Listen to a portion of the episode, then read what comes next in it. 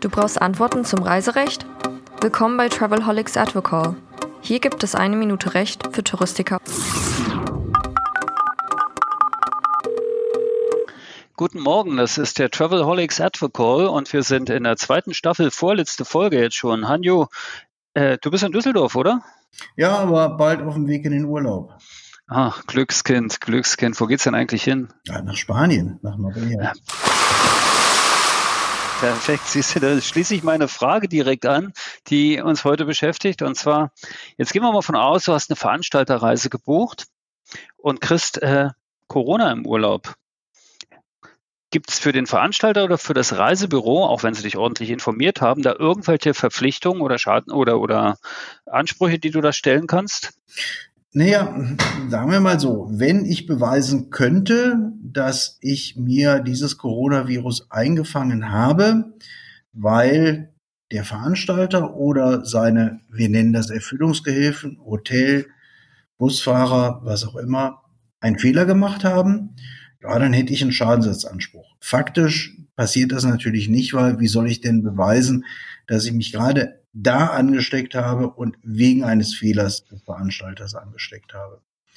Aber der Veranstalter ist verpflichtet, mir als Kunde Beistand zu leisten, Obhut zu gewährleisten, mir zu helfen. Und das könnte dann eben tatsächlich dazu führen, dass zum Beispiel der Reiseveranstalter sich kümmern muss um medizinische Betreuung, Adressen. Nicht auf seine Kosten, aber er kann den Kunden jetzt nicht einfach so im Regen stehen lassen und muss zum Beispiel auch sich darum kümmern, dass der Kunde möglicherweise dann eben das Zimmer länger nutzen kann. Er muss es nicht bezahlen, aber er muss dem Kunden helfen. Okay, das ist also eher so eine Fürsorgepflicht, würde ich sagen. Korrekt, absolut richtig hat er dann aber auch eine Pflicht, permanent die Gegebenheiten vor Ort zu checken und zu sagen, hey, Vorsicht, äh, alles super, aber in dem Restaurant um die Ecke, wo du sonst immer so gerne deine Tapas isst, äh, da solltest du besser nicht hingehen, weil das ist jetzt gerade, da war gestern noch ein Superspreader am Start. Also das wird man kaum verlangen können, weil das der Reiseveranstalter nicht weiß und auch gar nicht herausfinden kann. Was man wird verlangen müssen, ist, dass zum Beispiel, wenn in der örtlichen Presse Nachrichten kommen, wenn ich aufgrund der Erkrankung von Gästen, die vor mir an einem bestimmten Ort waren, hierüber Erkenntnisse habe, da muss ich diese dem Kunden auch mitteilen. Also wenn ich feststelle, in der letzten Woche waren zehn meiner Kunden auf einem bestimmten Segelboot und die haben alle dort sich eine Erkrankung geholt, dann spricht manches dafür, dass ich meine Kunden vielleicht warnen sollte. Geht besser nicht auf das Segelboot, bis wir alles geklärt haben.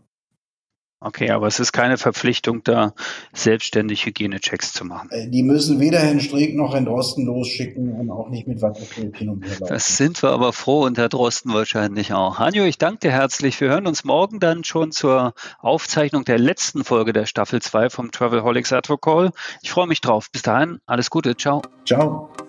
Na, schlau gehört? Dann bis zur nächsten Episode von Travelholics, dem Podcast für Touristiker.